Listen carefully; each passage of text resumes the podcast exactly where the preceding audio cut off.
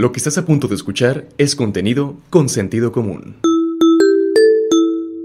La Unión Europea tiene un programa, el programa se llama REACH, que es sobre, sobre químicos que usamos todos los consumidores, el plástico, los, los acrílicos, las pinturas, todo lo que tocamos, todo lo que hasta casi lo, lo comemos prácticamente, todo eso está regulado pues para que no sea tóxico, no sea dañino para el cuerpo humano. La Unión Europea tiene esta regulación que se encarga de que las compañías den toda la información, todos los datos, todos los análisis para demostrar que los químicos son seguros. Yo trabajo eh, como experto de esa regulación para mi compañía. Daniel es Nayarita. Su talento y perseverancia lo han hecho conquistar espacios laborales en Europa.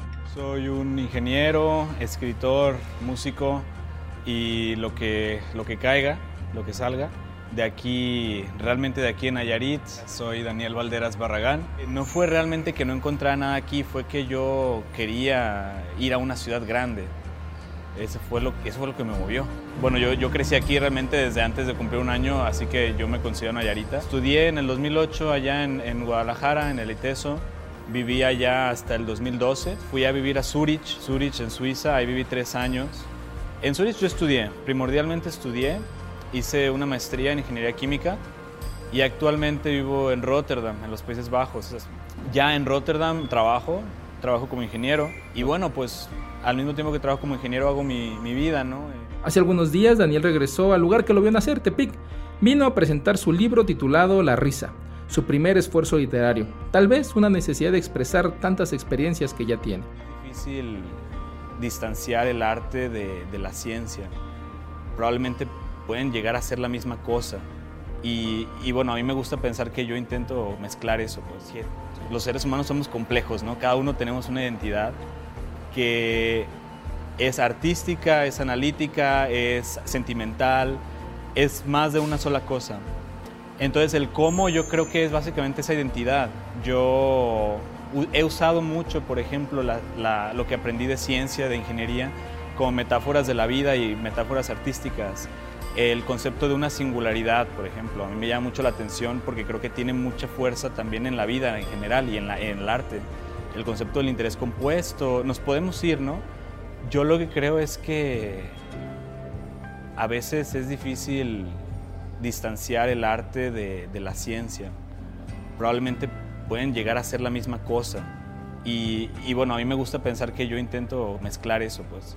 Eh, yo creo que estuvo lista cuando, más o menos después de un año, después de un año entero, escribí un primer borrador y tú como escritor me entenderás que un primer borrador muchas veces es basura, ¿no? Es muy malo, no es suficiente.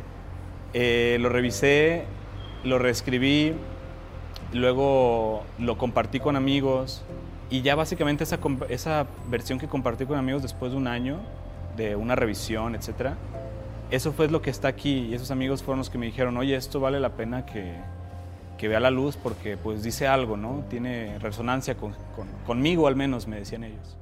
Un joven educado y a todo dar, trae la música en las venas, es un soñador que tiene sus metas y objetivos muy claros, sabe pues hacia dónde quiere ir. Que sigue conmigo. eh, pues estoy escribiendo una segunda novela ahora, concretamente, ¿no? Eh, el próximo año y durante este año, que, que lo que queda. Eh, terminé el primer borrador de una, de una, segunda novela. Estoy grabando cinco canciones más. Hemos sacado bajo el proyecto Barragán ya cinco canciones ahora. Están allí en, en, las plataformas, si buscan Barragán en Spotify en Deezer, en Apple Music, van a encontrar ahí.